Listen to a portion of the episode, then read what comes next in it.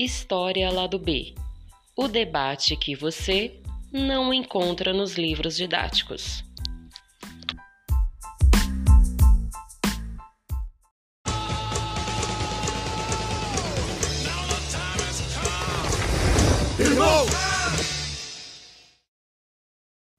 Soldados negros, é justo que vocês lutem mais do que os brancos que os mandaram para cá? Nada é mais absurdo que ser mandado para uma guerra para morrer sem ter ideia do que está acontecendo. Eu dedico a próxima música aos irmãos de alma das divisões da Primeira Infantaria. Se cuidem.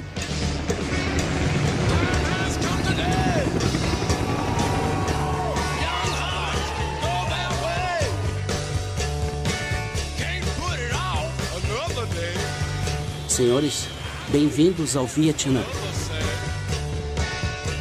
Olha o que eu achei. Nosso irmão em toda a sua glória.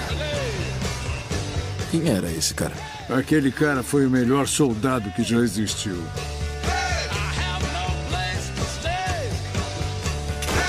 Enterramos. Depois, voltamos para buscar.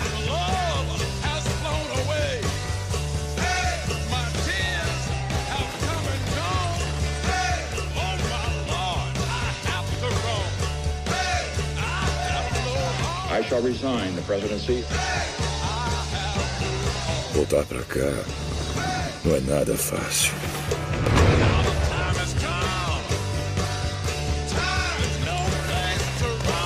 Tô destruído, cara. E você se culpa por isso? Você não sabe o quanto. Irmãos! Norman!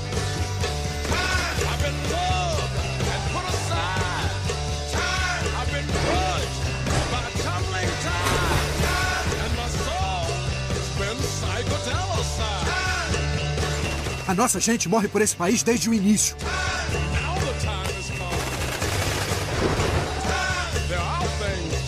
Vamos dar esse ouro para nossa gente. Se segurem! Na minha área de trabalho, preciso tomar muito cuidado. E isso significa saber exatamente com quem faço negócios.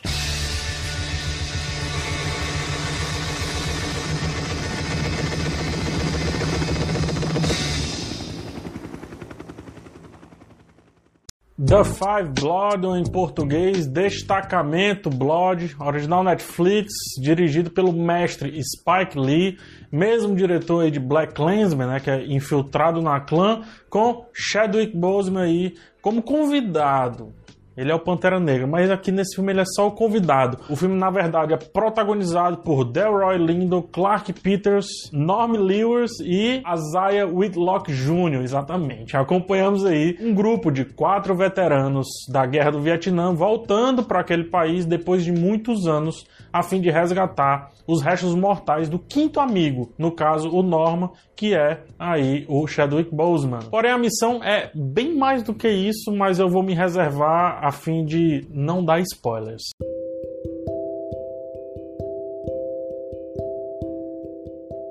Salve, salve galera! Estamos aí iniciando mais uma história lá do B, episódio 18.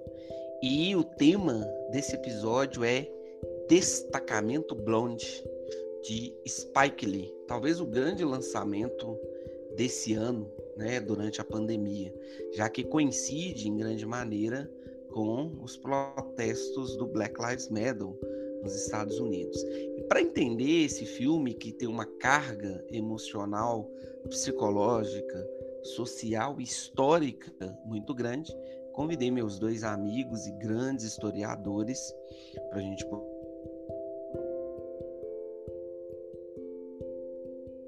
No episódio de hoje, então, comigo, quase, né, um residente desse podcast, já que agora de um tempo para cá vem participando e vocês vão ver ele muito por aqui, professor de história, Gleison Rabelo.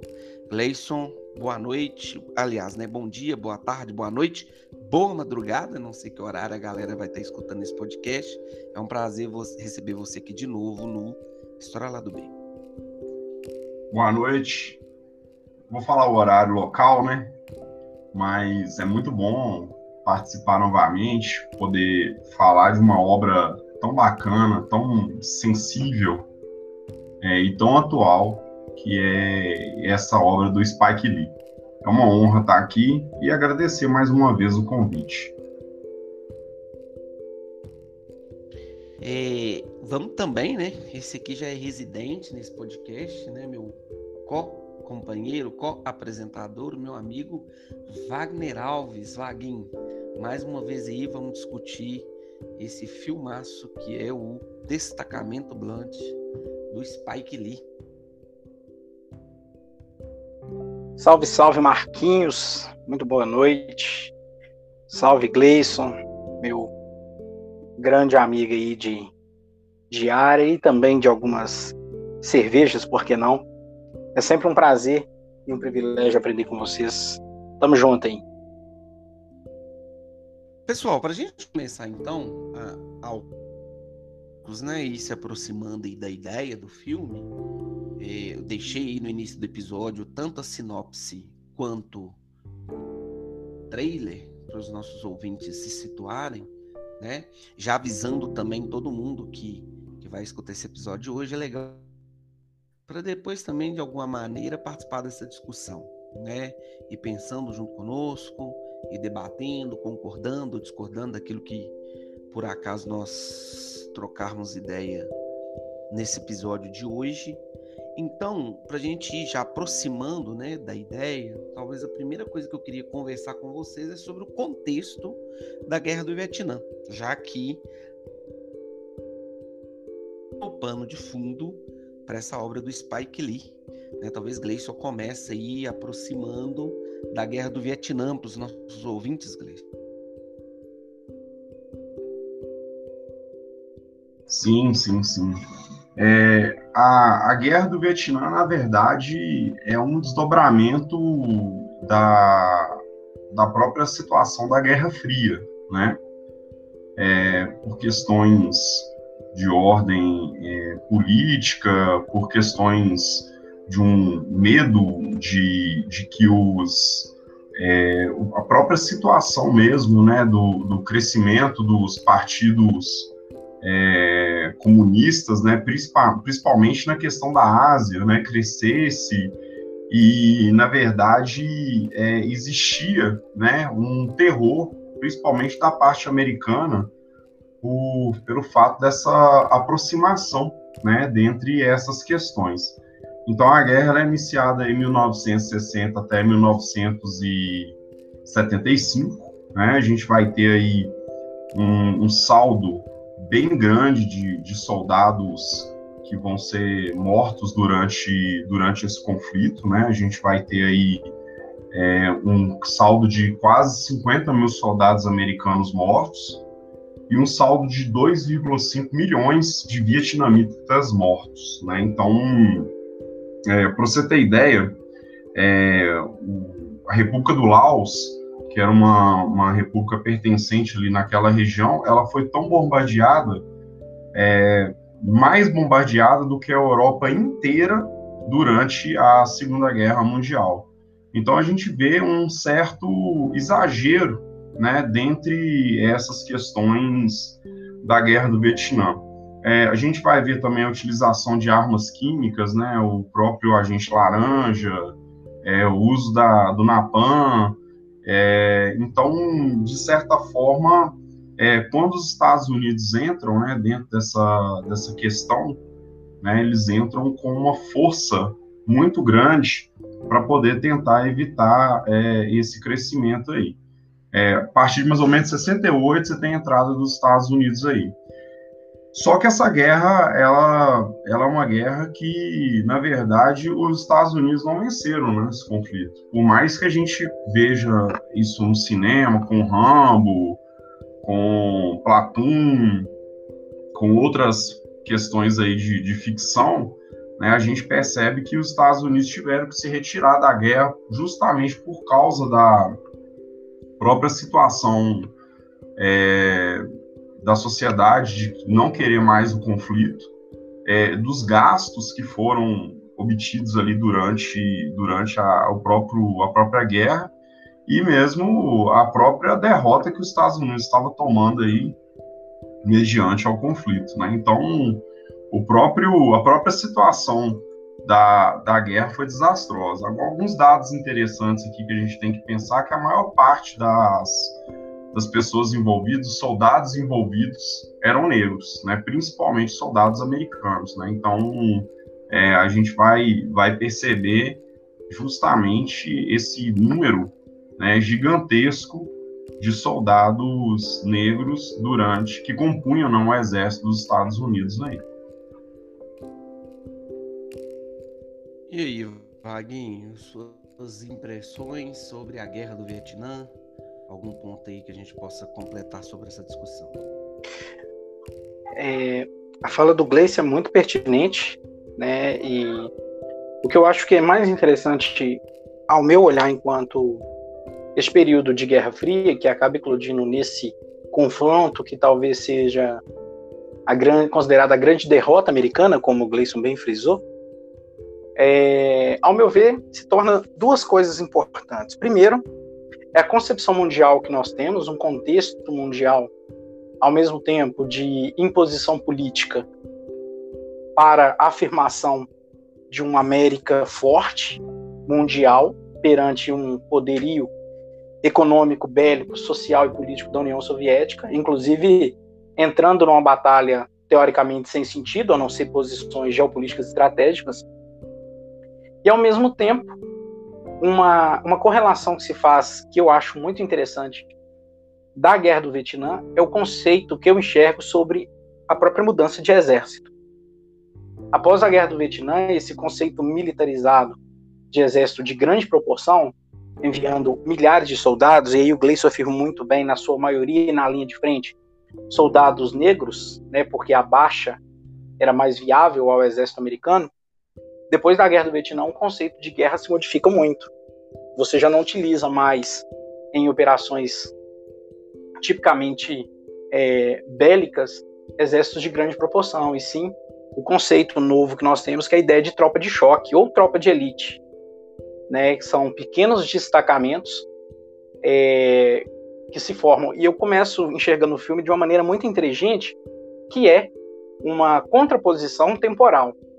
Né? O próprio filme chama isso, né, o destacamento. O que é o destacamento? É um grupo de elite que se destaca perante uma estrutura militar maior.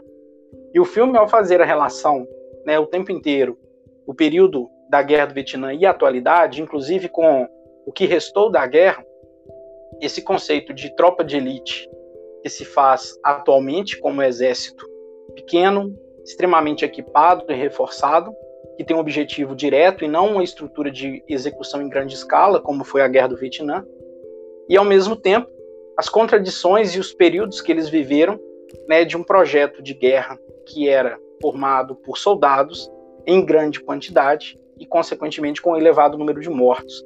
Então, a primeira coisa que me chama muita atenção nesse filme, não sei se vocês vão concordar com o que eu estou dizendo, é como o Spike Lee foi inteligente ao trazer duas análises muito interessantes, que é a própria concepção de exército atual, de combate atual, né? A ideia de grandes exércitos com grande quantidade de soldados, se fazia nome pela quantidade de soldados, né? Os, os Estados Unidos inaugura a chamada cavalaria aérea com milhares de soldados embarcando de helicóptero e um projeto de guerra hoje muito mais diferenciado, muito mais tecnológico, né, com destacamentos próprios de tropas de elite.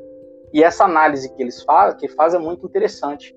Ao mesmo tempo, eu enxergo uma crítica muito viável sobre esse conceito de destacamento, o, o projeto falho, né, porque o objetivo não é alcançado na sua plenitude.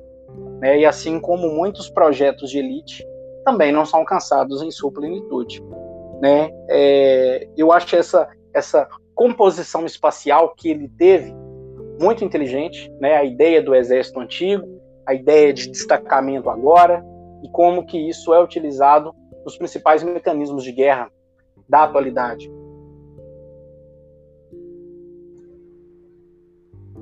Eu vejo, é, você falando uma coisa muito interessante, e até mesmo para contar a trama do filme, fica mais fácil com um número menor de personagens também, né, nessa ideia do, do, do destacamento.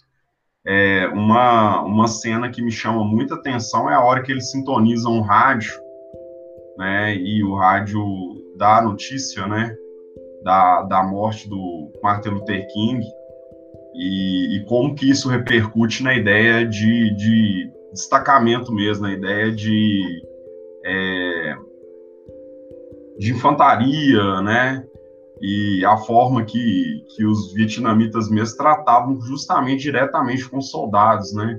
Olha, seu líder morreu, vocês estão aqui lutando uma guerra que não faz o menor sentido, né? Então, assim, é, mostra né, que para cada um ali é, a guerra afetou de forma é, diferente. Então, essa ideia também de contar a história de um destacamento, é, que falta um personagem, é, para você traçar uma trama, fica mais fácil e menos cansativo para quem está assistindo também.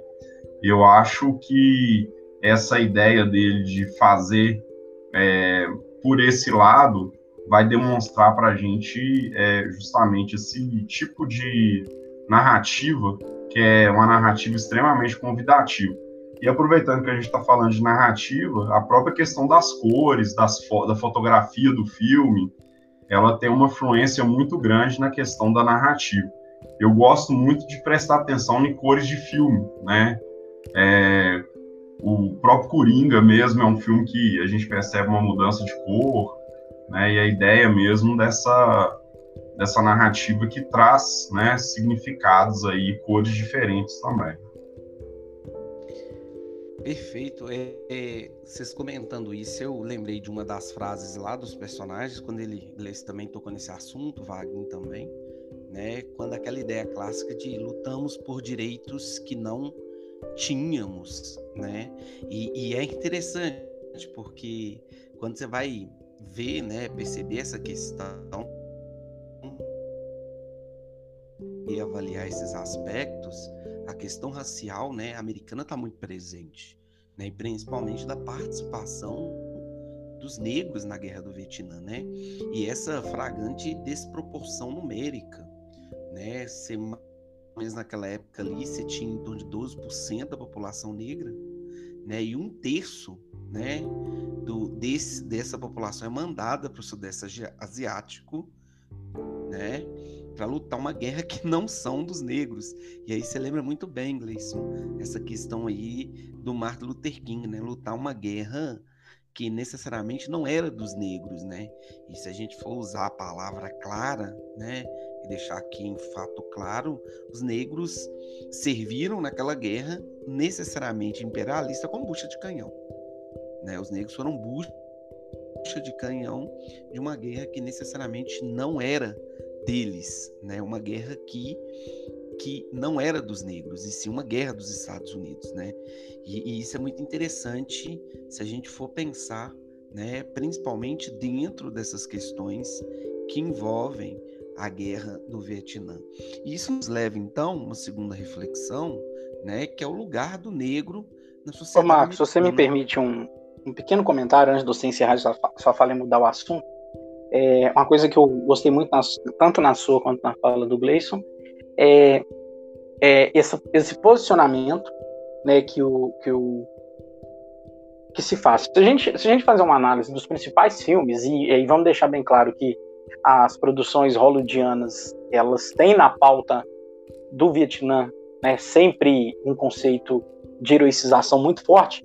Talvez, talvez eu acho que o único filme que eu, que eu pelo menos entenda que, que fuja um pouco disso é Forrest Gump, mas aquilo é um, uma obra-prima à parte, né? Mas de uma maneira geral, quando você vai trabalhar, por exemplo, filmes do Vietnã, como Lágrimas do Sol, né, o próprio John Rambo, né, que tem várias abordagens sobre a guerra do Vietnã, se traz esse conceito de herói e de nacionalismo muito forte. E essa nacionalização, ela, eu vejo ela no filme como um ponto um pouco problemático, se é que vocês vão entender minha fala, porque quando nós temos esse conceito de, de nacionalização importante, o filme traz o mais nacionalista como um personagem que está morto e o resgate dos seus restos mortais. Enquanto os demais que formam esse destacamento, que vão com esse objetivo, e a gente descobre ao longo da trama que não é o principal objetivo, apesar de ser bastante belo e ideológico, existe um fator econômico muito presente por trás, que é a questão do ouro. Uh, me chama muita atenção a heterogeneidade dos personagens. Talvez né, pela composição do atual cenário norte-americano, né, onde você tem uma maioria que defende os direitos civis, mas ao mesmo tempo você tem muitos negros que apoiam candidatos de extrema direita ou de direita, né? Talvez o conceito de extrema direita seja um pouco forte aqui, que é o próprio governo do Trump, onde você tem um personagem que usa um boné com a frase, né, América em primeiro lugar, então, essa heterogeneidade também me chama muita atenção, né? Porque o, no, durante a Guerra do Vietnã, o exército era heterogêneo.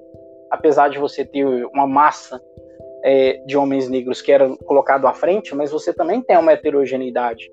E ao trazer de volta um destacamento de homens negros que, além do conceito nacionalista, também estão na base econômica, e trazer esse conceito heterogêneo entre os próprios integrantes do filme, eu achei de uma sacada assim brilhante, né? E o que nos coloca na concepção de que até que ponto a necessidade da conservação do conceito de memória e entender o papel principal da luta racial seja um ponto, porque se nós temos ex-soldados, né, que, que vão resgatar os restos mortais de um comandante que entende a participação e a presença negra na guerra e ao mesmo tempo você tem um grupo de soldados que tem essa esse viés, mas ao mesmo tempo é heterogêneo, inclusive alguns que apoiam pautas extremamente conservadoras, isso traz muito para a cena do debate político da atual situação americana. É, eu, eu gostei muito da sua fala. Eu acho que sua fala ela, ela traz uma, profunda reflexão sobre é, essas questões. É, tem uma música dos Paralamas, que na verdade é do Gilberto Gil, né, que é o paradoxo entre a sereia e, e o peixe. Né? Alguns estão lá para poder olhar a sereia, ver essa questão da sedução da sereia, e outros estão lá porque estão com fome e querem devorar a, a sereia.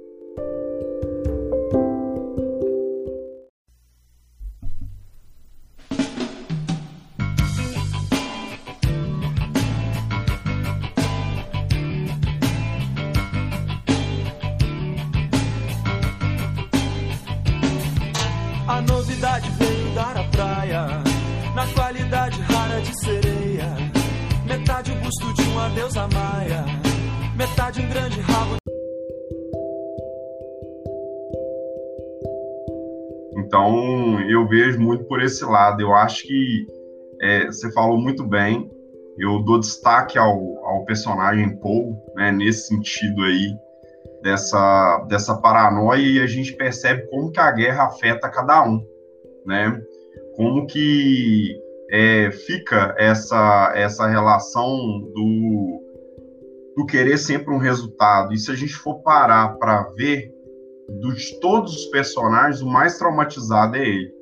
Ele ficou com maior trauma do conflito. Tem um filho que existe uma relação super estranha com o filho.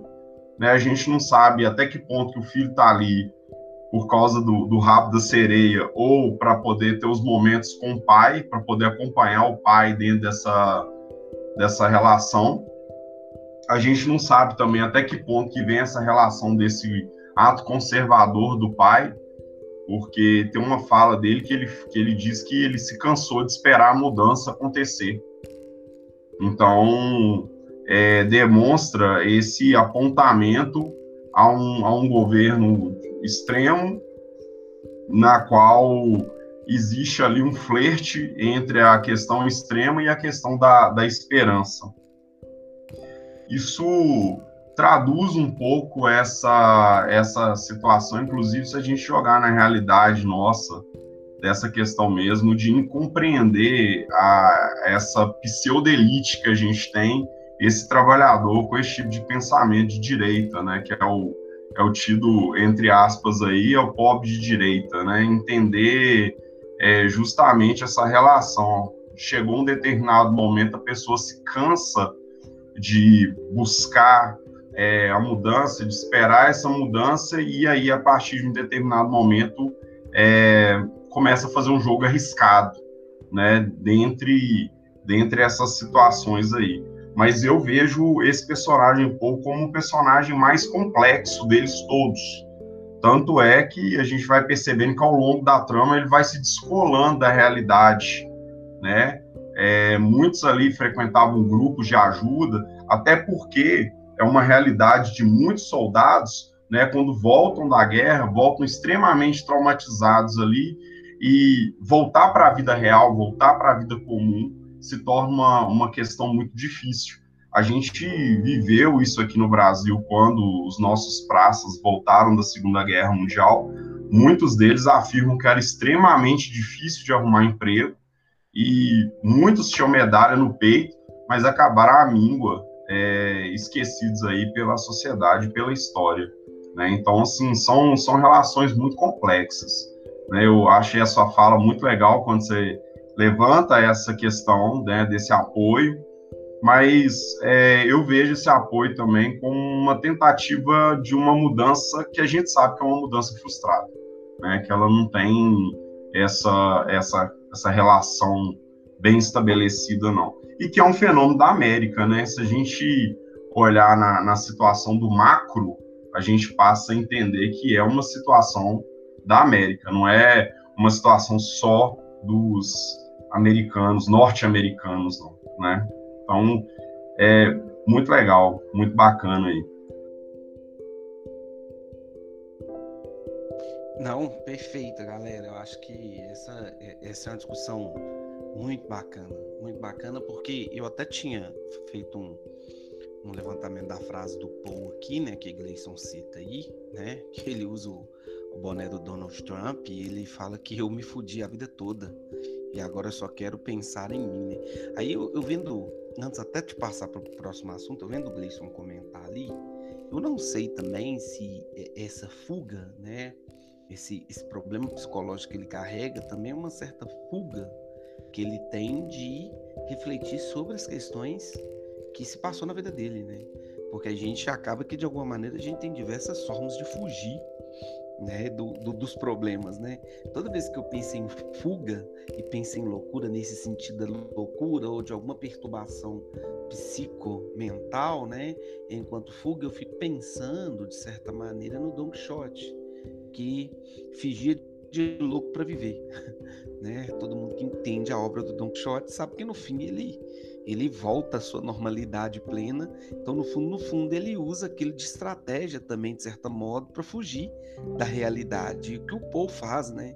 Você imaginar um cara que participou da guerra do Vietnã, um cara que está muito ligado à questão do quanto os negros sofreram nessa guerra, apoiar um candidato que pensa completamente ao contrário, tudo que ele defendia, o que ele viveu, né? Até que ponto isso é loucura ou até que ponto isso é uma certa fuga da realidade, né? Algo que fica para os nossos ouvintes aí refletirem. Mas perfeita colocação, achei que deu a profundidade que eu acho que o tema necessitava. E eu estava comentando com vocês aquela hora, quando me pediu a palavra e depois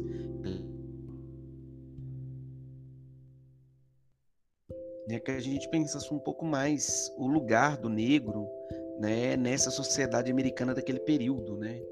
E como é que era a situação desse negro durante o período ali que transcorre a guerra do Vietnã. Vocês já começaram a que citar tanto o Martin Luther King quanto o Malcolm X, né? Também tem o Muhammad Ali. Então a gente tem uma série de grandes ícones, Rosa Parks, uma série de grandes ícones que vão necessariamente, né, de alguma forma, trabalhar essa questão. Né? Então eu queria que você comentasse para a gente esse, esse ponto e depois Gleison pudesse complementar também. Puxando o seu gancho aí, Marquinho, principalmente do Ali, né? O, talvez seja ao meu olhar ali, um dos, um dos grandes nomes deste período, principalmente pelo seu nível intelectual, entender o seu lugar de fala, e ele como um grande boxeador, campeão mundial, né, medalhista olímpico, ele se negou aí à guerra do Vietnã, né? Ele não, ele é convocado, se nega, inclusive vai à Inglaterra e faz algumas palestras justamente criticando essa participação. Ah, a grande questão que eu enxergo é o seguinte: a, a questão racial no exército, ou melhor, nas forças armadas, ela se torna um problema bem deliberante a partir do momento que eu tenho posições militares específicas aos negros, que na maioria das vezes são posições relacionadas à infantaria e não são posições de comando. São entregues, posições basicamente, como você citou agora há pouco, bucha de canhão. É, essa relação do exército americano ela é um pouco diferente da, do que a gente analisa sobre a história militar do Brasil. Já o Brasil, por exemplo, o exército sempre teve né, na, na nos brancos a, a sua principal força. E os negros no Brasil foram quase que na sua totalidade encaminhados à Marinha. Só que diferente do exército brasileiro, o exército americano ele tem as representações maiores. E a guerra do Vietnã, ela foi talvez a grande prova para o teste deste processo, aonde os negros eram encaminhados para a infantaria com sem treinamento de selva, né, sem um treinamento avançado de selva, largados à própria sorte, com ao mesmo tempo uma grande propaganda, né, sobre os low and blondes, né, as vendas de bônus para a guerra, que é quase uma, uma, uma aposta americana para toda vez que eles entram em conflitos. E ao mesmo tempo que se fazia propaganda da importância dos negros na guerra, não se valorizava de fato esses negros ao, ao colocá-los em uma situação de, de combate sem um treinamento específico, onde se vangloriava muito mais a tecnologia, que é o caso do helicóptero, do que necessariamente um destacamento ou uma infantaria propícia a um tipo de combate daquele porte. E o resultado, obviamente, foi desastroso. Né? É, e o movimento internacional que pedia paz e amor, né, o famoso faça amor, não faça guerra, muito impulsionado pelo movimento francês de 68, ele acaba ganhando tanta força, principalmente entre as comunidades mais pobres. E aí o que eu acho mais forte e mais interessante nesse ponto é a necessidade de manifestações de origem popular que vai pedir a retirada dos Estados Unidos da guerra. Existe um filme que eu particularmente gosto muito, apesar de não ser um filme sobre a guerra do Vietnã, que é o filme é, Crush no Limite, aonde eu tenho uma cena muito interessante, né? Que apesar de ser um filme pós-guerra, é um filme muito interessante, que é a cena da bandeira dobrada. Gleison vai, vai, pode completar depois se ele quiser, né? É, que quando um soldado americano ele morre, a família recebe uma bandeira dobrada e uma medalha, né? Juntamente com a carta de agradecimento. E o número de mortos no Vietnã estava uma coisa tão desproporcional pela imponência militar de um lado, um país que tem arma nuclear, tem helicóptero lutando contra praticamente é, colhedores de arroz que lutavam com armas usadas, cedidas pela antiga União Soviética, ah, você tinha uma, uma falta de empatia e uma, um descaso do exército a ponto de que é, não se enviava é, um, um, um, general ou alguém de alta patente à casa do, do, do, do, morto, né, vamos dizer assim. E sim o famoso táxi amarelo. O exército simplesmente abandonou qualquer conceito humanitário, aonde você tinha a presença de um líder do exército trajado com seu uniforme de gala, né, com a salva de canhões, levando a bandeira dobrada à família, e começaram a mandar empresas de táxi entregar a bandeira dobrada com uma carta de agradecimento, que era a mesma carta, só mudava o nome, inclusive existem relatos com o nome trocado, né? E isso demonstra a, a, a falta de humanidade do exército americano, principalmente com a grande quantidade de negros mortos. E aí a gente para e pensa: será que uma vida vale mais do que a outra? Será que esse, esse conceito de que todas as vidas importam ou, só, ou as vidas negras não importavam na época. Isso acaba criando um clamor popular vindo de baixo, porque é entre as classes mais pobres que o sangue estava sendo derramado. E neste caso específico, foi muito interessante porque eu estou numa época de desenvolvimento de uma contracultura, um movimento de contracultura familiar, contracultura capitalista, contra uma cultura que prega é, desígnios extremamente conservadores, como uma ideia de pátria, família e assim sucessivamente, e ao mesmo tempo uma sociedade que tem um nível intelectual mais desenvolvido. E isso me chama muito a atenção, porque acaba querendo ou não, de um certo modo, um exército que não se preocupa com seus soldados que morrem no fronte de batalha e ao menos se preocupa em fazer todos os ritos funerários que uma morte militar teoricamente deveria levar como referência de honra e glória. E isso me chama muito a atenção. Me vem à cabeça que agora um, um, uma fotografia, um monumento e obviamente um filme sobre esse conceito de como se deturpa a, a, determinados tipos de viés dentro do exército americano, que é aquele famoso monumento de Washington sobre a conquista da ilha de Iwo Jima, que virou fotografia, virou monumento, e virou um filme muito interessante sobre a conquista da honra, né? Porque os heróis que foram utilizados, entre aspas, para a venda dos Luan Bonds tinha que ser aquele herói, herói padronizado, novo, musculoso, branco, e não necessariamente aqueles que conquistaram a base da ilha. Então, isso me chama muito a atenção, né, com essa relação dos Estados Unidos e como que isso é visto no filme. Porque querendo ou não, o filme traz sátiras sobre isso, sobre esse conceito de honra, como eles são despojados pelo exército e como o exército não o apoia após o fim da guerra. Vocês vão perceber, é perceptível no filme que todos economicamente são falidos. Eu tenho um personagem que vocês vão me desculpar, mas eu não lembro o nome, que teoricamente quer esbanjar um dinheiro, mas no, durante o filme se mostra a falência econômica. E todos vão pelo ouro, porque é uma, é uma situação econômica desesperadora. Né? Então, é, a proposta da guerra e o pós-guerra fica muito forte nessa questão.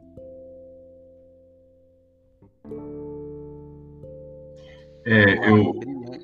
Diga, Gleison, vai lá. Pode falar, pode falar. Não, vai lá, fala lá. eu acho que eu dei uma empolgada na fala, né? Não, Saiu, não, você sai puxando um monte de assunto. Não, é porque você, justamente, você puxou um monte de assunto e me veio uma coisa na cabeça, mas Gleison, fala depois eu comento. Isso é, isso é coisa de professor de história. É, mas você falando aqui, eu pensando, né? É, filmes que mostram essas questões, né? A, o próprio Forrest Gump, né? Na morte do Buba, né? O Buba ali é colocado ali como, como um, uma pessoa que está aí do lado do Forrest Gump o tempo todo, né? Os dois, os dois têm uma certa afinidade ali, mas a própria morte do Buba, né? Quando o, o, o Buba morre no, no, no Vietnã, é, mostra a mãe dele recebendo justamente a bandeira que veio de um táxi, né? Então mostra essa relação do descaso, né? É, agora você falando essa questão da vida valer mais que a outra, né? A gente a gente vai percebendo, né, ao longo do filme também.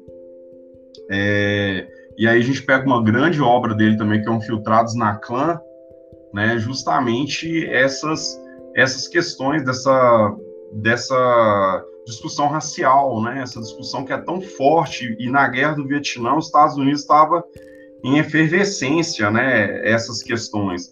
Você vai ter um movimento é, negro é, de 60, é, a própria relação dos panteras negras, né? Durante durante essa questão e ainda da, antes da gente começar, que eu ainda brincando falando assim, realmente nessa questão aí, ele fez o papel do Pantera Negra, né? O, o, o líder.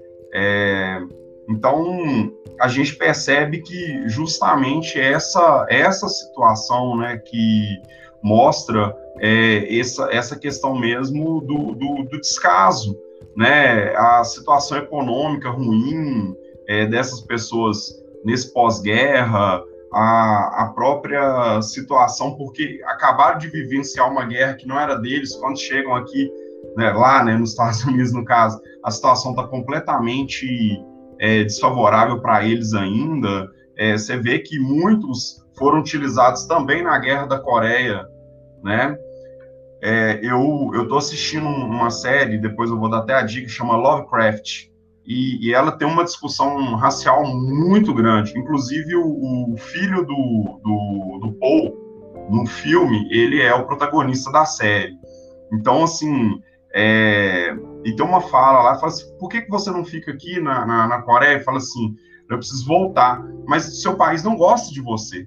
Então, essa fala, né, dentro dessa série, ela chama muita atenção para essa, essa questão é, racial, né, ali, né, e realmente você não vê ninguém com grandes cargos, grandes é, que sejam sejam negros ali dentro dessa questão. Então, assim, a gente é, percebe justamente essa essa situação né, desse descaso, né, esse descaso pós-guerra. E esse descaso também, muitas vezes, historicamente falando, ele era panfletado, né, infantarias ali que eles tinham mais ou menos ali uma, uma ideia que tinha uma infantaria com muitos soldados negros, tanto na Segunda Guerra Mundial, soltavam folhetos, né, pedindo a esses soldados que fossem embora, que não lutassem essa guerra, porque essa guerra não é deles, que não desse esse apoio. Apesar do que os Estados Unidos colocam que o apoio na Segunda Guerra foi um apoio grande, mas ai da, da, da relação se não fosse o exército soviético.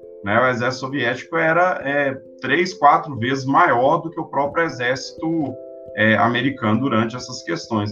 Então, culturalmente, a gente cria essa ideia que os Estados Unidos têm essa relação de xerife do mundo, de chefiar, é, esquece essas relações, a própria questão de, de Oklahoma, o massacre de Tulsa, é, movimento de segregação racial americano, então, meio que passa uma maquiagem por cima dessas questões que eram também apontadas na Guerra Fria, inclusive pelo, pelo lado soviético também, com propaganda negativa.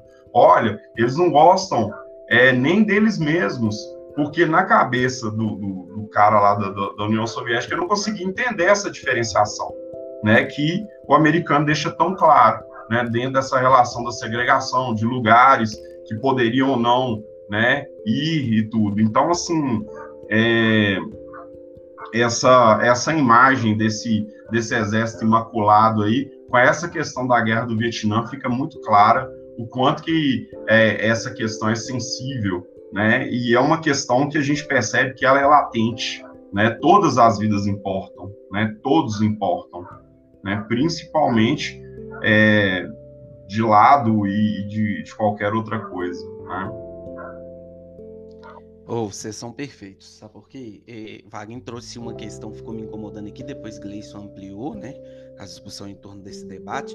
É, a primeira coisa que eu queria iniciar minha fala é pegando uma, uma reflexão que o Wagner fez, e Gleison também perpassou, terminando aí com todas as vidas importam, é o quanto me incomoda, por exemplo, essa ideia de que todos nós somos iguais e que não tem nada de raça, somos todos iguais, né? É, e isso marca para mim uma grande desinformação, essa é a primeira ideia, ou uma má vontade, para não dizer outra palavra, em, em entender como as questões históricas se desenvolveram. E eu queria chamar a atenção para essa reflexão. Vocês vão lembrar que durante o filme eles recebem a notícia, né, que o reverendo Martin Luther King Jr., que é o principal representante do movimento de liberdade afro-americano, né, do movimento negro, é assassinado. Né? King vai ser assassinado em Memphis, no Tennessee, onde ele prestava lá apoio aos trabalhadores negros do serviço de limpeza. É né? muito interessante destacar trabalhadores negros do serviço de limpeza. Ou seja, né, onde estão os negros? Esse é um questionamento muito interessante. Na década de 60 e hoje, onde estão os negros? Né? Será que somos todos iguais? Né? E nos dias seguintes a gente vai ter uma série de rebeliões. E aí é interessante vocês notarem que eles recebem essa notícia, né? Essa cena também é emblemática no filme, o momento que eles recebem a notícia que o reverendo Martin Luther King, né, foi assassinado.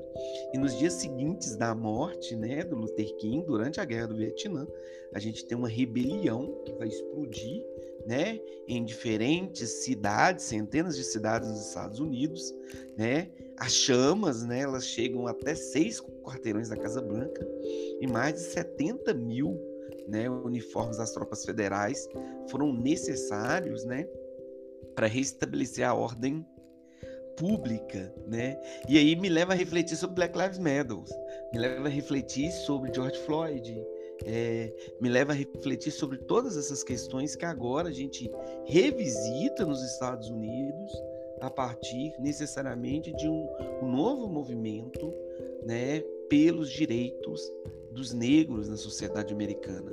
E aí é interessante vocês notarem, e vocês comentaram muito bem essa questão, né? Se todas as vidas importam, por que só um lado morre?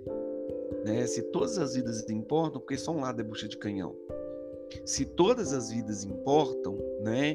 Porque só um lado se presta ao serviço que o americano médio não se prestaria. Então, essa é uma questão que se tem de refletir né? E é muito interessante essa cena, que essa cena na hora do filme, eles ficam meio que pensando assim, né? O que, é que nós estamos fazendo aqui, né?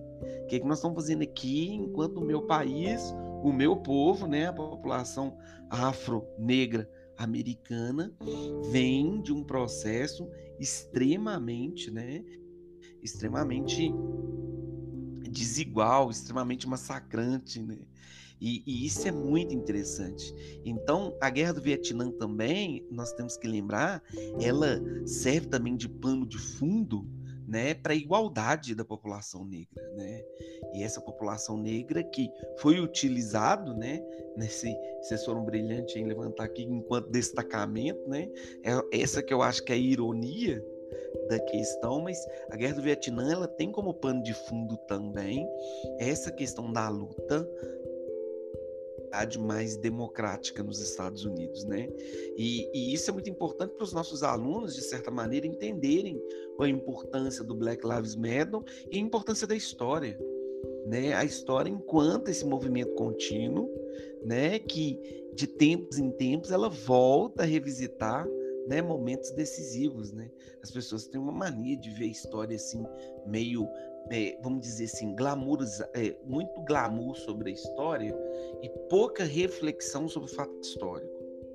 Entendeu? Muito glamour, muito erudição de citar datas, né? Querer que cita datas, querer que cita movimentos, mas pouca reflexão sobre os fatos históricos. Mas é, é essa a questão que eu fiquei pensando aqui, né?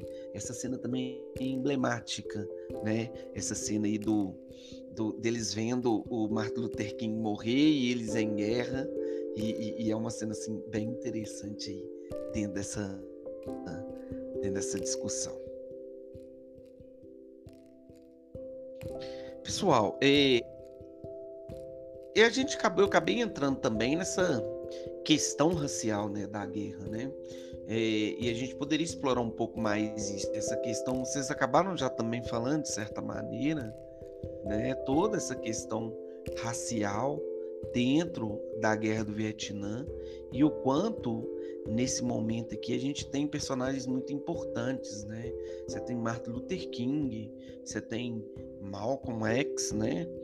E principalmente ali na década de 60 e, e todo esse processo aí, né, de pressão pela pelos direitos dos negros nos Estados Unidos, né? E de contrapartida também você tem esses movimentos, né, pró-racismo que sempre existiu e que sempre vai existir, né? Eu até fiquei pensando aqui na hora que eu tava a gente tava pensando nesse podcast, eu tava pensando aqui no, no movimento que a Magazine Luiza fez e que semana passada gerou uma polêmica aí no Twitter, né? Já que a Magazine Luiza, por exemplo, fez uma seleção totalmente voltado para treininho de pessoas negras, já que a dona da Magazine e a Magazine se entende que nos cargos de chefia dessa loja, que é uma loja muito forte em termos de comércio no Brasil, de eletroeletrônicos, né? Você não tinha ali uma figura de destaque negra e o Twitter começou, né, a ferver com uma ideia que me causa até arrepios, assim, que é a questão do tal do racismo reverso. Eu não sei de onde eles enterraram isso, mas tem gente acreditando que esse conto de esse conto de, de fadas existe. Aí eu fiquei pensando nisso, porque parece que é distante do que a gente está discutindo, mas como essa questão racial está muito presente durante a guerra do Vietnã, e eu acho que é isso que, de certa forma, Wagner, o filme acaba explorando, né?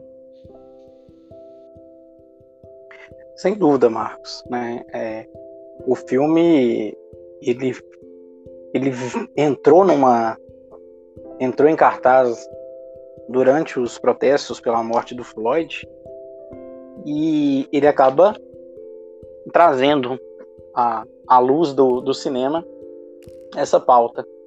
O que eu acho muito interessante também sobre essa análise racial no filme e também algumas jogadas é o modo como o filme é feito sobre as referências do próprio cinema. É, a gente vê no filme cenas né, referindo referindo-se a outros grandes é, sucessos sobre a guerra do Vietnã, mas que não se pauta na causa racial. É, a cena da boate, né, a boate chamada de Apocalipse Now, faz uma referência direta, tanto quanto satirizada do filme, porque Apocalipse Now é considerado um dos filmes mais bem sucedidos sobre a trama do Vietnã. Mas é um filme que não conta, na sua exemplitude, com, com um, atores negros. Você tem referência ao Coppola, você tem referência ao Rambo, você tem referência a filmes como Águia de Aço 2 e aí vai sucessivamente. E, e ao mesmo tempo que você traz referências, você traz também essa questão racial tão em pauta e tão importante, né, que, que, que veio a calhar. Gleison, que é muito muito atinado a esse tipo de, desse tipo de detalhe sobre paleta de cores de filme, né, tem um conhecimento técnico muito maior do que o meu sobre isso, depois poderia falar um pouquinho sobre essas referências. Agora, sobre a, sobre a, a situação que você comentou atualmente, eu acho que o filme faz um serviço muito interessante. É, penso eu que ele deve ser o indicado da Netflix ao Oscar, né? Pelo menos eu não vi uma outra produção a, a título para poder concorrer diretamente com isso. Uh, acho que ele deve vir forte aí, né, por causa do discurso, por causa do diretor e por causa da adaptação de roteiro. É um, um filme que eu acho que vem forte para ganhar. É, só que a academia ela, ela, ela, é muito conservadora, né? A academia ela é muito conservadora. É um filme que traz uma referência muito interessante sobre essa questão da luta, essa questão racial e principalmente o impacto né, que a guerra do Vietnã faz no pós-guerra, que eu acho que talvez seja a grande sacada do Spike Lee é mostrar a atual condição que os negros se encontram na atualidade, né? Homens que envelheceram, homens que estão falidos, homens que não superaram a questão da psique da guerra e que não têm absolutamente nenhum tipo de, de, de não são ajudados, não tem, não são inseridos na, na proposta elitista do governo americano. Eu acho que essa talvez seja a grande sacada por trás dos bastidores. Hein? Eu, eu acho esse filme fantástico. Eu acho esse filme fantástico. Eu sou extremamente defensor da fotografia desse filme. É, ele está com uma classificação muito boa no Rotten Tomatoes, ele está com 92% no Rotten. Então, isso é um grande indicativo né? Eu atualmente eu tenho assistido muita coisa em recomendação ao próprio Rotten, né? Que é um site de crítica. É, pouquíssimos pouquíssimos chegam à casa dos 90. É, a questão musical do filme, né? É, tem uma música que é Got to Live Up, que fala justamente dessa questão mesmo, é, do retorno, da, de dançar e é a hora que eles entram na mata e começam a cantar essa música. Então, é uma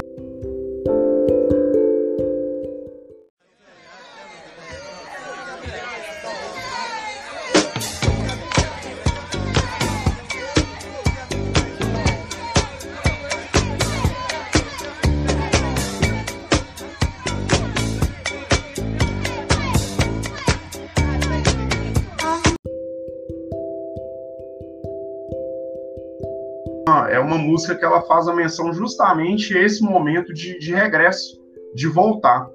É, uma, uma parte da cena que uma, uma cena que me chama muita atenção é uma hora no conflito, que é uma hora que um que um, um Vietcong, né, ele levanta os braços e ele levanta os braços ali e faz uma analogia a uma cena do filme Platum.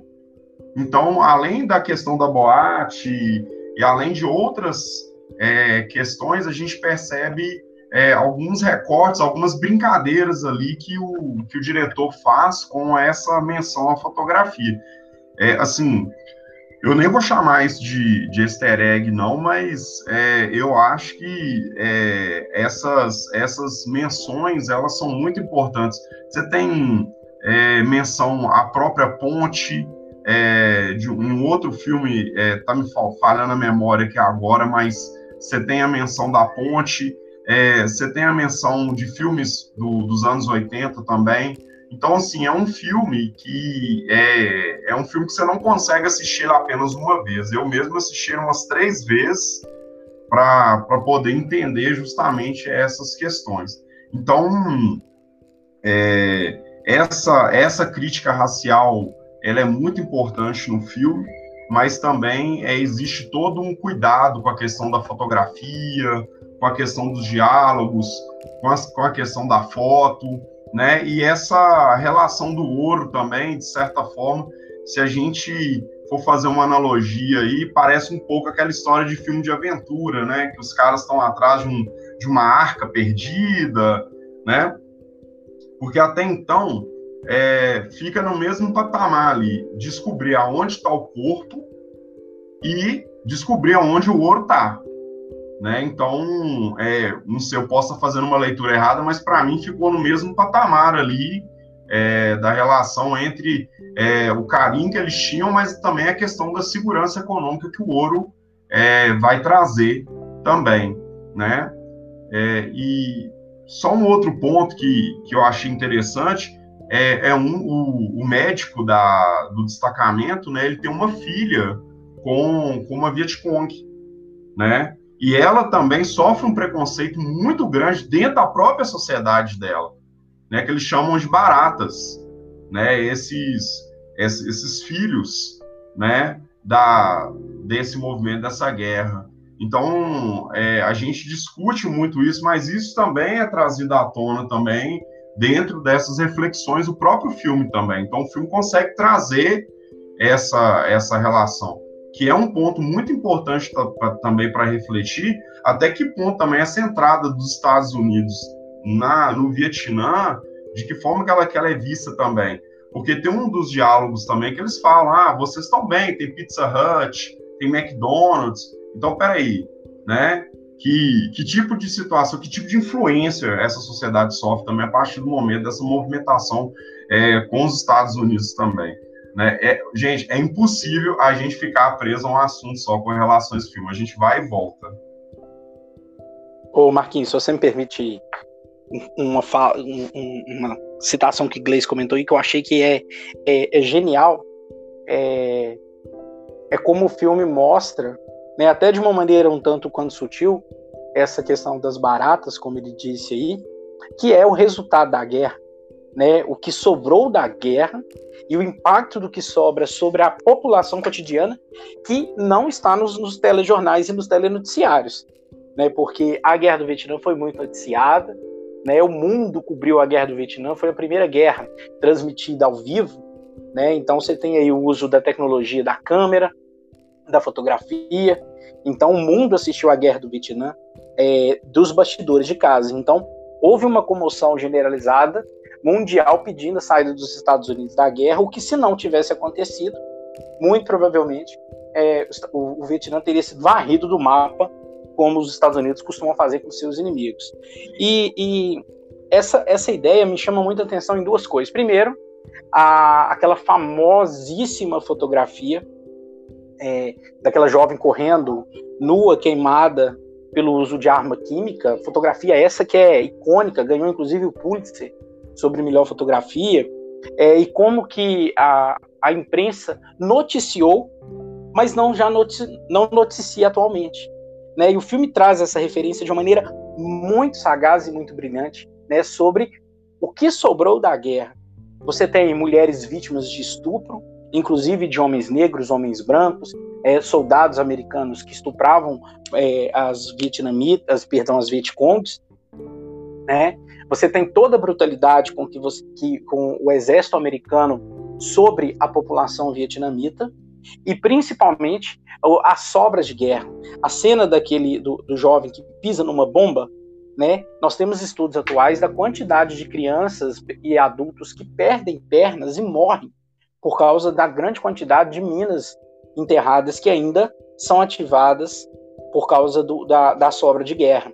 E aí a grande questão é, um filme que tem uma, uma, uma característica tão interessante de anunciar isso, né? Foi, foi, a primeira guerra mundialmente coberta internacionalmente e como que a chegada desse conceito capitalista ao mesmo tempo esconde todos os crimes do que a guerra tem de depois. Eu acho que o filme traz uma sacada assim simplesmente genial de mostrar, né, as crias de guerra, né, as famosas baratas de guerra e posteriormente as minas terrestres que ainda ficam, ainda fazem tantas vítimas no Vietnã que mostra como que é, o nível econômico se gasta, talvez, e aí eu posso estar viajando, talvez esse ouro seja uma referência também diretamente ao nível econômico que se gasta para matar uma população tão pobre, tão faminta, que ainda hoje vive os resquícios da guerra.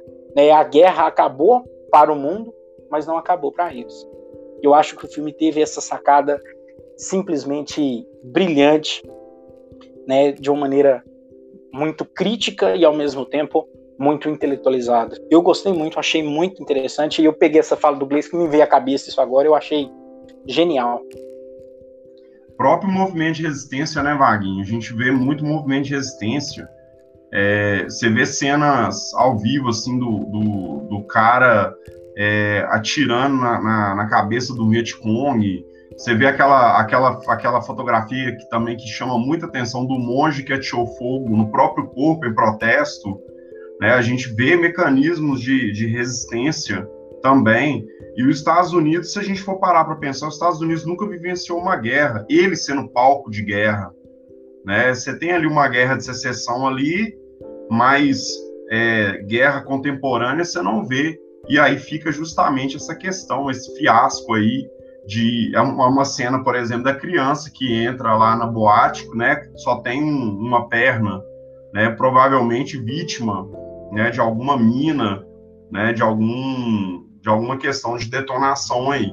Então, assim, é, a gente percebe, né, o quanto que, que essas guerras ainda fazem as suas vítimas, né, é, economicamente falando, a gente pega esse processo de descolonização africana, asiático aí, a gente vê que enquanto você tem é, um mundo é, capitalista enriquecendo, ao restante só fica as migalhas, né? Você vê a questão da, da África, a África com uma questão produtiva é, alta entre esses, esses grandes grupos aí, é, privatizam a riqueza e distribuem para a população de forma geral é, migalhas e ficam colocando fogo em guerra civil para que as pessoas se preocupem mais com a guerra e se esqueçam da questão econômica.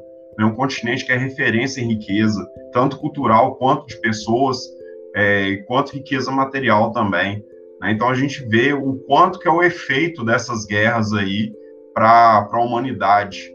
Né? E a gente fica pensando o quanto que é, a gente ainda está muito atrasado nessas relações, né? De, de questão de, de humano, né, a questão humanitária, né, a questão do ser humano, né, de forma, de forma geral aí, né. Isso aí, é, eu acho que é, a questão, a gente ia acabar entrando nessa discussão mesmo sobre, sobre esse, esse legado, né, do Vietnã, e eu estava lendo aqui antes desse podcast, Wagner, eu vi um comentário que é, eu acho que foi até uma informação na, estava pesquisando na Folha de São Paulo, comentando que hoje no Vietnã todas essas minas foram desativadas. Inclusive é uma das críticas de como o Spike Lee retrata o Vietnã hoje, né? Que querendo ou não, aquele olhar, aquele olhar que a gente já sabe como o cinema americano ele faz esse olhar, né? De, de dentro para fora. Né? E aí e todas as minas foram desativadas e um outro detalhe é a proibição também no Vietnã de fogos de artifício. Tá? E aí é interessante, eu, vi você fazendo esse comentário, eu lembrei na pesquisa aqui comentando sobre esses dois episódios aí, a desativação das minas durante esse período e principalmente a proibição é, dos fogos de, de artifício. Mas essa questão, essa questão mesmo do povo Vietcong, né, do povo vietnamita, é, é, é, muito interessante. Né? Se a gente pega também um exemplo trazendo para uma ideia atual, é um dos países aí que melhor lidou com a pandemia, que tem lidado com a pandemia, né? E você pensar que tempo atrás aí, né? Se a gente volta aí 40, 50 anos atrás, era um país que estava sendo praticamente aí dizimado por uma guerra puramente imperialista, né? Uma guerra puramente puramente sem propósito, né? Como toda guerra é, né? Ô, Marcos, você me permite mais uma uma, claro, uma, claro. uma proposta fora da pauta. Eu sei que o nosso horário já está super ultrapassado, mas eu tenho um, um, uma outra visão aí que eu acho brilhante, que eu vi no filme, e eu tenho certeza que Iglesias também vai concordar comigo, que é, é a ideia atual do Vietnã como ponto turístico de guerra. Eu achei assim, de uma sacada, cara, é, porque o, o filme começa como quatro turistas. E a ideia do turismo da guerra hoje é um, um, um ponto muito forte entre os, os, os no Vietnã. Né? Não é à toa que quando eles verem lá o McDonald's, esse tipo de coisa, falam, olha como esse pessoal também está bem avançado. Por quê? Porque essas empresas multinacionais perceberam um viés econômico muito forte, né? Porque as pessoas, é, as pessoas do mundo vão ao Vietnã para poder tirar foto saindo de uma de uma vala, de um buraco, né, da, da, dos famosos túneis vietnamitas. E hoje as pessoas postam foto nas redes sociais saindo né, da, de dentro das valas, mostrando como se fosse uma coisa imponente, importante, sem necessariamente respeitar o lugar de memória, né, a preservação do conceito histórico. E aí a gente vê isso de uma maneira muito inteligente no filme, né? Eles chegam como turistas, mostra a questão do turismo sexual, que ainda é muito presente, a ideia da boate, né, o chamado de apocalipse sinal, como referência ao filme, nós também como referência a esse turismo pós-guerra e toda uma, uma sociedade ainda muito pobre, ainda muito subdesenvolvida e como esse turismo ele se torna algo extremamente exploratório. Gleison, quer falar alguma coisa, Gleison? Eu só quero concordar. Eu acho que é fantástico e a mesma questão também que a gente vê hoje, o pessoal pagando para poder fazer tour em comunidade, sabe? É, vendo aquilo ali, aquela realidade que é tão sofrida, que é tão doída para muitas pessoas ali, é, vendo aquilo como, como se tivesse num parque de diversão, sabe? Então, assim, é, eu acho essa crítica que você fez muito válida, é, justamente nesse sentido, e eu vejo também aquele, aquela questão também só é legal se é parecido com a gente, sabe? É, só é bacana se, se a gente conseguiu americanizar isso aqui, né? E, e muitas das vezes a, a, América dá um pé nisso, né? A gente vê muito isso, vê questão, por exemplo, de fast food. Tem, tem lugar aqui na própria América do Sul aqui que a moçada não curte. E isso é legal demais, eles estão presos ali a questão tradicional deles, né? A própria relação que você falou muito bem do lugar de memória, né? O que, que é lugar de memória, o que, que é lugar da história, né? É, tentar entender esse processo, tentar entender que ali foram, foi, foram várias vítimas, várias pessoas ali que, que fizeram é, parte de uma guerra que não teve o menor sentido, né? É, hoje a gente tem uma quantidade de, de armas que ainda estão ativas da Guerra Fria e ainda continuam vitimando pessoas. É, a gente vê isso no Afeganistão, a gente vê, vê um, um pouco disso né, em, em, algumas regiões que ainda usam armas da, da própria Guerra Fria. Né? Então a gente percebe o quanto que isso é, é, é frágil, é perigoso, né? Mas é isso. Nós estamos com o horário estourado aí. Não, mas foi massa, foi massa. E se a gente for, por exemplo, fazer um levantamento aí, né, para os meninos é, principalmente sobre a guerra do Vietnã, né?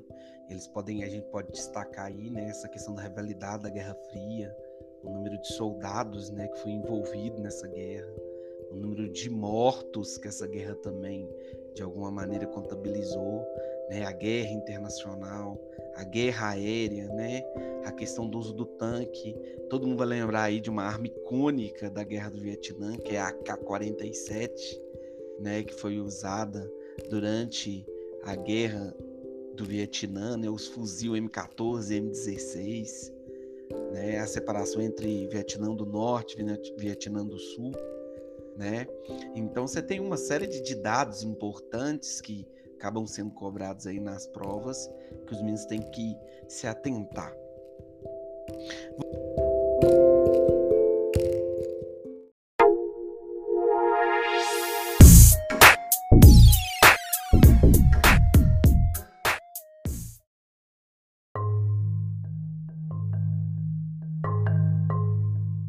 Passar então, né, é, para o nosso momento aí, cabeção, que é o momento onde a gente dá dicas aí culturais para os nossos ouvintes. Tá? Eu brinco aqui que o momento cabeção é em homenagem a menos meme, mais leituras consistentes. Tá? Eu queria saber de vocês aí, né, que vocês podem deixar aí no momento cabeção para os nossos ouvintes. Começando por você, Gleison que, que você acha que os meninos podem, para se aprofundar nessa temática, que eles podem ler, que, que eles podem assistir, por aí vai? Olha, é, assim, a lista para filme do Vietnã é bem longa, né? Mas lembrando que são é, filmes americanos, né? Então, os Estados Unidos sempre vai sair vitorioso. Eu vou falar de um, de um filme que eu sempre falo, né? Para mim é uma aula de história contemporânea, que é o Forrest Gump. Eu acho que é um filme fantástico é um filme da gente fazer uma analogia, é um filme importantíssimo. Existe a, a trilha musical dele no Spotify, é uma trilha musical muito bacana. É, compensa também ter um olhar crítico sobre essa, essa trilha musical, né, analisar o filme com a trilha é, também é bem, é bem legal. É, bom, o, a questão mesmo de, de filme é, seria o Forrest Gump, o próprio Platoon, né, que eu, eu recomendo também, que é um, é um filme que vai falar um pouco sobre essa questão também, né, da, da guerra. É, e é, é isso, né, é, sobre o assunto, né, seria, seria basicamente isso. Wagner Alves, e você, Vaguinho? O que, que você indica aí para os nossos ouvintes? É, eu vou dar a dica de um documentário, tá? um documentário que eu vi não tem muito tempo, é um documentário antigo, né? Eu vi, na verdade, eu estava preparando uma aula, eu vi uma cena e dessa cena me levou a pesquisa do documentário. Se a gente é assim, né? A gente lê um negócio para uma aula, e aparece um documentário, aparece um filme, aparece um livro, e você sai correndo atrás. É um documentário antigo, da década de 70, chamado Corações e Mentes. Né? É, é um documentário que, que traz essa, essa ideia bastante interessante sobre como, o quão racista era o exército americano, né? E ao mesmo tempo o, o quão racista também era perante os vietnamitas. Vamos deixar bem claro, né? A ideia de nacionalismo muito interessante, né? Mesmo tendo essa esse essa não equiparação entre o próprio exército americano e essa divisão racial, também mostra o quão o quão racial, o quanto racista nós temos sobre a presença dos vietnamitas, é como os americanos também, negros e brancos, se colocavam como superiores aos vietcongs. Então é um filme que é um documentário bem interessante, é um documentário curto, ele deve ter mais ou menos 45 minutos, talvez um pouco mais. É, é, eu sei que tem ele, um trecho dele no, no YouTube, né? Inclusive o trecho que eu utilizei, que é, que é bem interessante, que mostra isso. E tem algumas cenas reais, ele vai fazendo intercalação entre a narração e ao mesmo tempo cenas da própria guerra, que é, é, é bem legal. Então a minha dica de hoje aí é o documentário Corações e Mentes.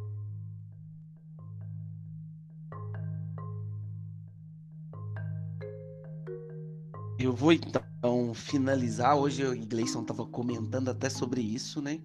Com Nerdologia, que é o canal do Atila, né, e que é brilhante, traz conteúdos tanto de biologia quanto de história. E eu acho assim, nesse momento de pandemia, a gente tem que utilizar todas as ferramentas que possam proporcionar um conhecimento né, confiável. E aí vou dar uma moral para esse canal do Atila aí, Nerdologia, que desde muito tempo talvez seja um dos melhores canais, tanto de biologia quanto de história, né, do YouTube. Então, Nerdologia, vocês vão pesquisar lá e vão no episódio Guerra do Vietnã. Né? E fica também para quem está escutando o episódio, se arriscou a escutar o episódio sem assistir o filme,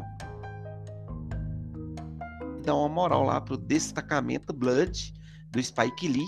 E já que a gente tá nessa onda Spike Lee aí, já fica até com um convite para Gleison Vaguinho numa próxima oportunidade, a gente também discutir Infiltrados na Khan, né, que é outro filmaço do Spike Lee, que também traz uma questão racial muito interessante, histórica, né, como é comum no Spike Lee. Então, fica essa dica também de buscar e assistir o Infiltrados na Clã. E muito interessante, porque eu assisti o Destacamento Blood, depois eu fui assistir o Infiltrados na Clã, que é um outro filme assim muito interessante. História lá do B, no seu episódio 18. Guerra do Vietnã sobre a perspectiva de destacamento Blood de Spike Lee. Agradecer então a presença dos meus amigos, né? Esse quase co-apresentador desse podcast aí, né, historiador residente dessa jornada, Wagner Alves. Muito obrigado, Wagner. Valeu, Marcos. Valeu, Gleison. Obrigado a todos os nossos ouvintes aí. E aí, vamos dar uma moral aí pro nosso canal aí no Spotify, vamos divulgar aí pros colegas, né? Dá um, dá um certo trabalhinho para fazer, mas a gente faz de muito coração, de, com muito carinho. E também é uma maneira de sempre estar tá aprendendo aí com grandes mentes pensantes aí da nossa atualidade. Valeu, meninos, obrigado. E outro quase residente nesse podcast, vocês vão ver ele muito por aqui, provavelmente semana que vem ele tá de volta, tá? Meu amigo Gleison, querido Rabelo, obrigado Gleison pela participação, valeu. É, eu quero agradecer o espaço, né? Eu acho que é, a grande questão né, é ocupar os espaços para a gente poder discutir. E discutindo, a gente vai crescendo, vai melhorando, vai aprimorando. Então, quero agradecer mais uma vez o convite, esse lugar de fala, esse lugar de espaço, que é importante para a gente poder pensar a nossa sociedade e aprender também, né? Um espaço de aprendizado. Então, agradecer a oportunidade, agradecer o convite mais uma vez e estamos aí para as próximas discussões e aprendendo também, aprender cada dia mais também. Mas é isso aí, valeu. Só reforçar aqui, vai uma coisa muito importante tá, durante esse projeto, né? Divulguem divulguem bastante, indique para os colegas, né? compartilhem nos grupos do WhatsApp, né? professores e amigos que estão necessariamente também nos escutando, indiquem com, enquanto complementação de conhecimento. Vamos fazer esse, essas visualizações, essas escutas ampliarem e ampliando a gente vai trazer outros projetos bem interessantes aí para o futuro, né? Talvez a gente lançar alguns episódios narrativos, né? na medida em que se estende uma narração sobre um fato histórico. Então vamos fazer isso aí, vamos divulgar, vamos compartilhar, vamos indicar o Estrela do BI, né? Estamos melhorando as edições aí do, do podcast e daqui a pouco esse podcast vai estar tá aí cada vez melhor com a qualidade tanto sonora quanto porque já de informação e conhecimento ele já tem a qualidade que eu acredito que seja muito boa. E agora enquanto também execução e principalmente audição desse material. Tá?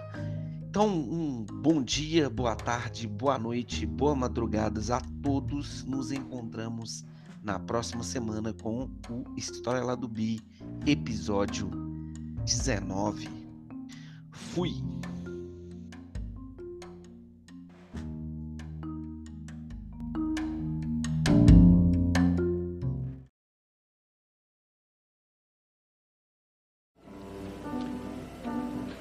Compus uma música de parceria com meu amigo Ronaldo Bosco e intitulei Tributo a Martin Luther King. Martin Luther King é um negro norte-americano.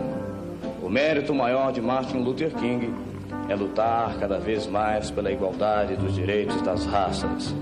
Essa música, eu peço permissão a vocês, porque eu dediquei ao meu filho, esperando que no futuro ele não encontre nunca aqueles problemas que eu encontrei e tenho às vezes encontrado, apesar de me chamar Wilson Simonal de Castro. La la la la la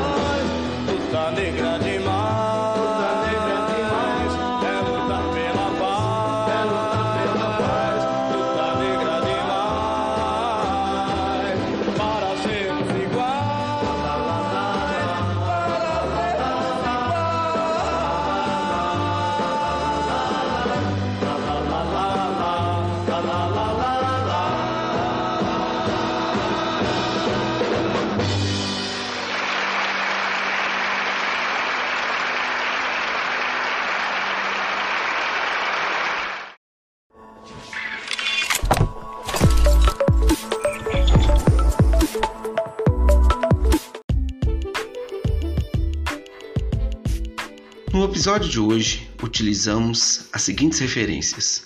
O trailer está no canal da Netflix, no YouTube Destacamento Blood Oficial. A sinopse, utilizamos o canal do youtuber Rafael PH Santos. As músicas incidentais foram Novidade, Paralamas do Sucesso, Go to Give Up, Marvin Gate e a música de encerramento tributa a Martin Luther King, Wilson Simonal. E as referências para o debate foram site Omelete, Diário de Pernambuco, Folha de São Paulo, BBC News.